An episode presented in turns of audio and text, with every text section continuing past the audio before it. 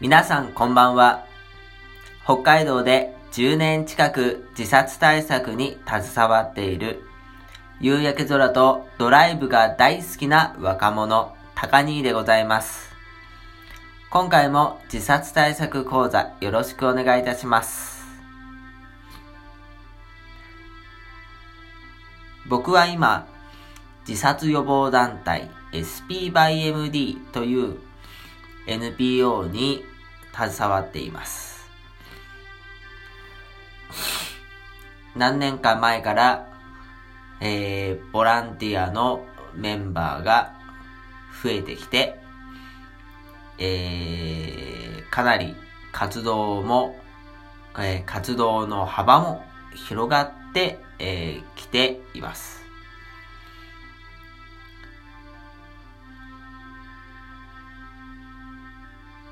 そこでふと思ったことがありまして、えどんなことかというと、僕や、あと主要なあメンバーは、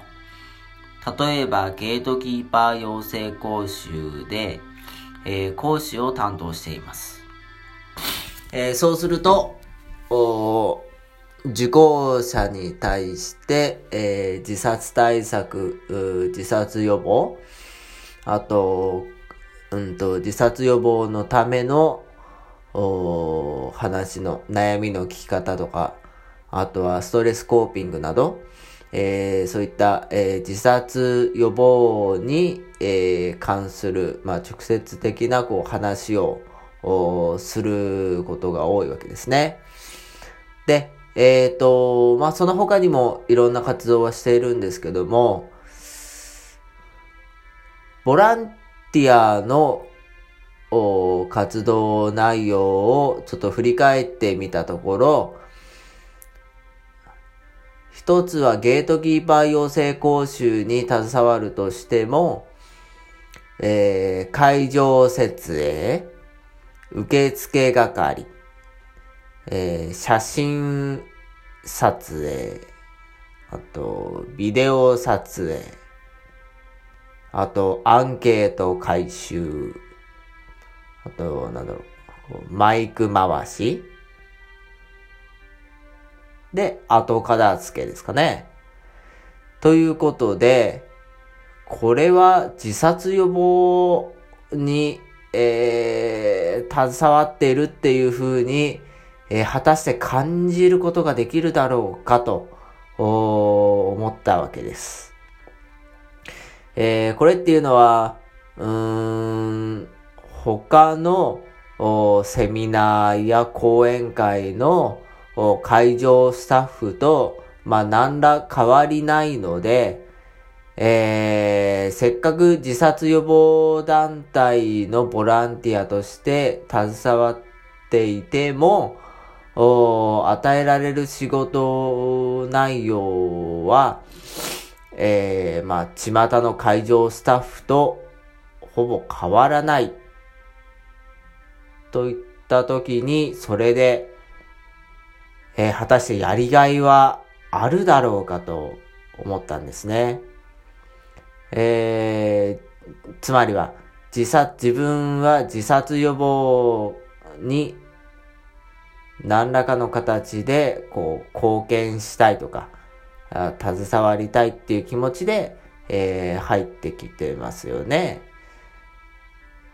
だけど、お与えられる、与えられた仕事は会場スタッフということは、なかなか、うん、なんていうかな、こう気持ちにギャップというか、ズレが出てしまうのではないかと思ったわけです。もっと、おそうだな、例えば、うーん、うーん、ゲートキーパーでその講師を担当するっていうとこは、まではいかなくとも、お例えば街頭啓発運動、街頭キャンペーンとかで、えー、旗持ちとか、あチラシ配りとかそういうんじゃなくても、あのマイクを持って、えー、自ら、その、歩行者に対して、えー、北海道の自殺の現状であるとか、自殺の要因であるとか、あとは自殺予防策であるとか、その、なんだろう、メンタルセルフケアのことであるとか、そういった自殺、ザ自殺予防っていう感じの内容のものを、えー、自らの口で、えー、多くの人に伝えるっていうような、それが街頭キャンペーンとか街頭啓発活動の、まあ、醍醐味と言いますかね。えー、そういうものなんですけども、それの方が、やっぱり会場スタッフとして、えー、携わるよりも、こう、自分は自殺予防に、えー、携わっている、携わっているんだっていうような、あ自覚とか、あと、その活動に誇りを持てるとか、そういうのにつながりやすいんじゃないかなっていうふうに思いました。えー、もし皆さんがそのボランティアの立場で自殺予防に携わりたいなっていうような気持ちで、えー、入ってきたとしても、こう、与えられるのが、あ会場スタッフっていう感じだったら、どうでしょうかね。僕、そうです。僕なら、ちょっと満足しないかもしれないですね。